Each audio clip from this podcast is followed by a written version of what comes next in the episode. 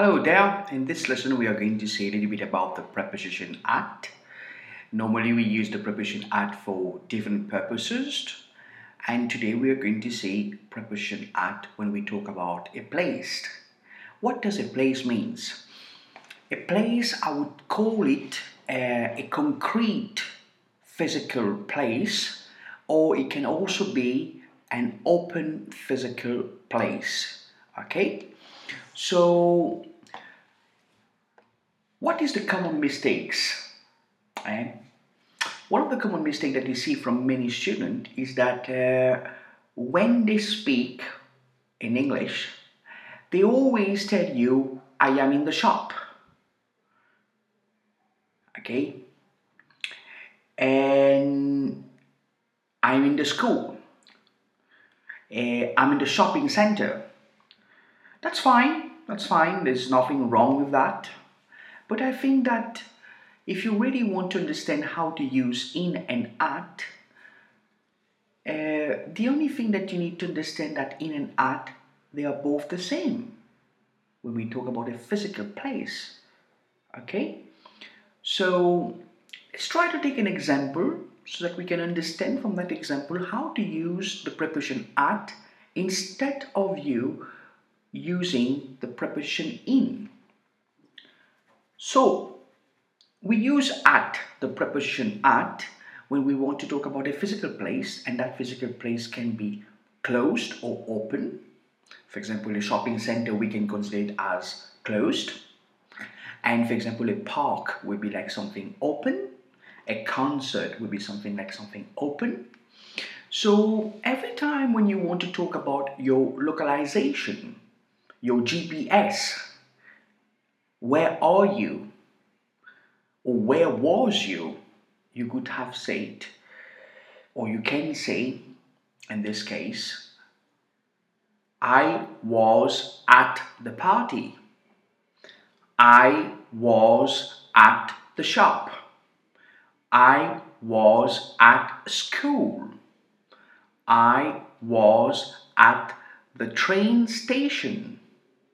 Obviously, when I say I was or I am or I will be at the train station, it does mean that I will be inside the train station. No one is going to be outside the train station, but I will be at the train station. So, at is understood as something already in. You can be within the parameters of the place, yes, but at is normally understood as in. Now, the way I the way I think this little thing between at and in, the first time that you're going, anytime, let's let's call it like this, anytime that you're going to speak with someone, and when you're going to talk about your localization, your your GPS, where are you? Your position. So you're going to say your physical position. So you're going to use the preposition at. For example, I am at school. So you're telling me about your localization, your place, your position. So where are you? You are at a place. That doesn't mean you're inside or outside within the perimeters. You are giving me the idea that you are here. Anytime you're looking to look for me, I'm not at home, but I'm in that place. And when I use in, so in, for example, I am in the shop, so I want to uh, emphasize that I am in the shop and I'm doing something very important. Or I can understood it in this way that you went to the shop, someone rang you on the phone and said, Where are you? First thing you say, I am at the shop. Secondly, the person asks you, I'm at the shop now, where are you? I can't find you. And then the guy say, I'm in the shop, yes. So as you can see, the first time I'm talking about my localization, my position in a physical place, so I will use at. And if I want to emphasize or lay emphasis on the place, then I'm going to use in.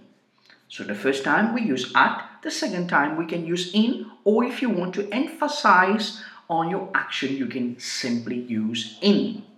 So understand this every time you talk about a physical place, that physical place is a concrete, it's a closed place, or it can open be an open place. We normally use at. This is a very common mistake from many students. I hope from this now here you will understand that you need to start using at anytime you talk about a place. Let me give you some example for you to understand. I will take the first one. At home.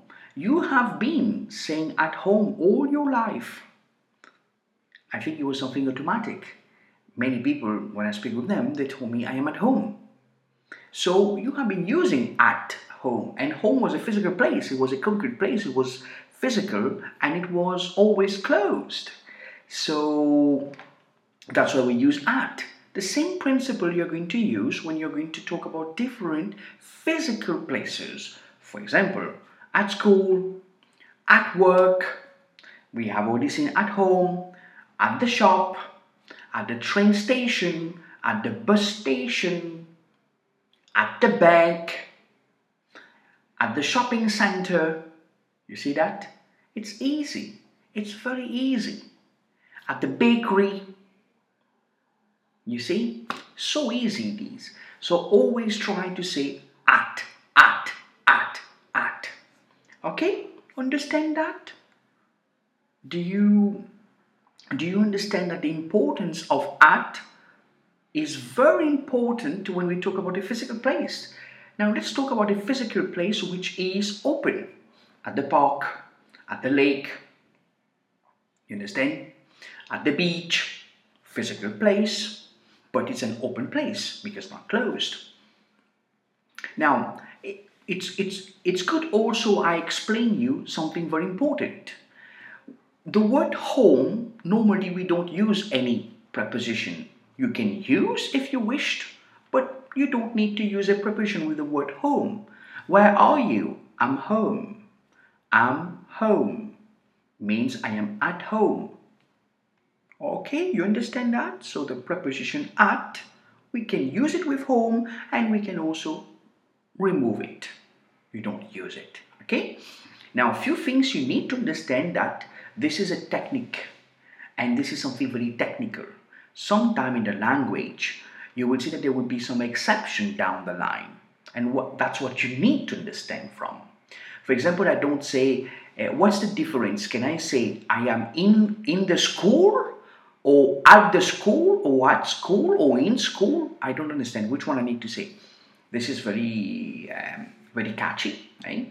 So let's try to understand if you make a mistake and you say, you want to tell me that uh, you are in a physical place and that physical place is actually now it is a school so you're currently at school so you tell me i am in the school or i am in school or i am at the school or i don't know what okay on the school or whatever exactly so if you tell me i am on the school it means that you are on the top of the roof of the school i don't think that's what you want if you tell me I am at school, this is the correct one to talk about your position. Where are you in a physical place? The correct one is this one. I am at school. I am at the school. So when you say at the school, you are telling me about your position. Where are you exactly? But you need to use an object. For example, I am at the school of my son. I am at the school of my daughter. Understand that? Now, when you tell me I am in school, it means that you are studying. You're still a student. You're still in college. You're still studying. Okay? It looks to me maybe you're an adolescent. Okay? Now, when you say I am in the school, you can also tell me I am in the school to tell me physically you're somewhere you want to emphasize, and you need an object. I am in the school of my son. Understand that? So Remember that you will need to use the preposition at all the time when you have it placed. Don't forget that. Okay? Cool. Thank you very much and take care.